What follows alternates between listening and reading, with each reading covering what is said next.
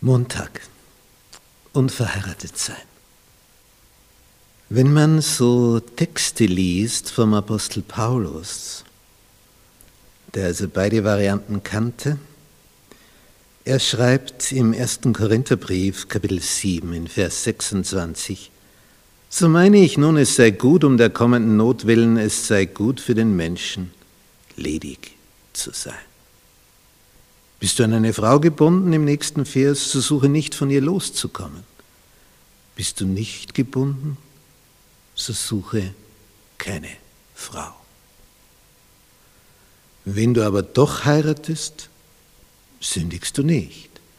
Und wenn eine Jungfrau heiratet, sündigt sie nicht. Doch werden solche in äußere Bedrängnis kommen. Ich aber möchte euch gerne schonen das ist eine eigenartige Zusammenfassung des Themas. Ich möchte euch gerne schonen. Er hat zu viel gesehen, zu viel erlebt, als dass er so mit Begeisterung sagen könnte, Hurra, nur vorwärts, ihr zwei. Ich möchte euch gerne schonen. Keine Frage zu zweit eine schöne Ehe zu haben. Wer würde das nicht wollen? Aber wer erlebt es? Und darum, ich würde euch gerne schonen. Paulus scheint also zu sagen, wahrscheinlich kommst du alleine eher durch als zu zweit. Da machst du noch mehr Fehler als so. Aber das Ideal ist natürlich zu zweit in Harmonie. Das ist keine Frage. Das wird keine Diskussion bei irgendjemand auslösen. Wir haben Gestalten in der Bibel, die von göttlicher Seite her spezielle Aufträge bekamen, was das andere Geschlecht betrifft. Ein Jeremia, dem wird gesagt, heirate nicht, von, von oben. Ganz deutlich. Nun ja, er hatte eine besondere Rolle, war ein Prophet. Ein Hesekiel, der musste erleben, dass seine Frau plötzlich stirbt als ein Zeichen, damit die anderen sehen, was ist. Die eigene Ehe, der Tod der Ehefrau als Zeichen, als Gleichnis für die Zuschauer, die Betrachter. Das hat Ezekiel erlebt. Und ein Hosea, der eine ehebrecherische Frau geheiratet hat. Eine, die in der Prostitution gelandet ist und die er dann wieder zurückholen sollte.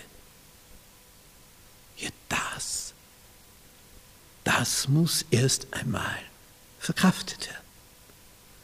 Es gibt also seltsame, ganz seltsame Geschichten, die jetzt natürlich nicht die Norm sind, denn das waren ganz spezielle, direkte Aufträge von Gott her, die nicht für die Allgemeinheit gelten.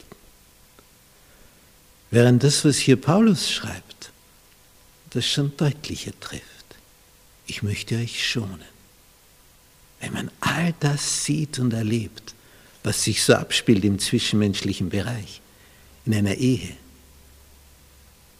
Aber nicht, weil die Ehe das Problem ist, sondern weil wir Menschen mit unserem sündhaften Verhalten, mit unseren verbogenen Charakteren uns gegenseitig Pein bereiten, Schmerzen zufügen völlig unnötigerweise, aus mangelnder Selbstbeherrschung heraus. Echte Liebe würde das nie tun. Menschen verwechseln oft erotisches Begehren mit Liebe. Liebe, die gibt ihr Leben für den anderen. Ihr Leben.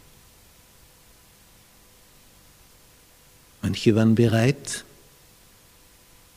für jemand in der Familie ihre gesunde Niere sich herausschneiden zu lassen. Da lebst du aber noch. Aus dem nur mehr eine Niere. Wenn bei dir was passiert, du gibst es her aus Liebe, aus tiefster Liebe, damit der andere überleben kann. Dabei musst du noch nicht einmal sterben. Aber Jesus war bereit zu sterben für dich. Das ist Liebe.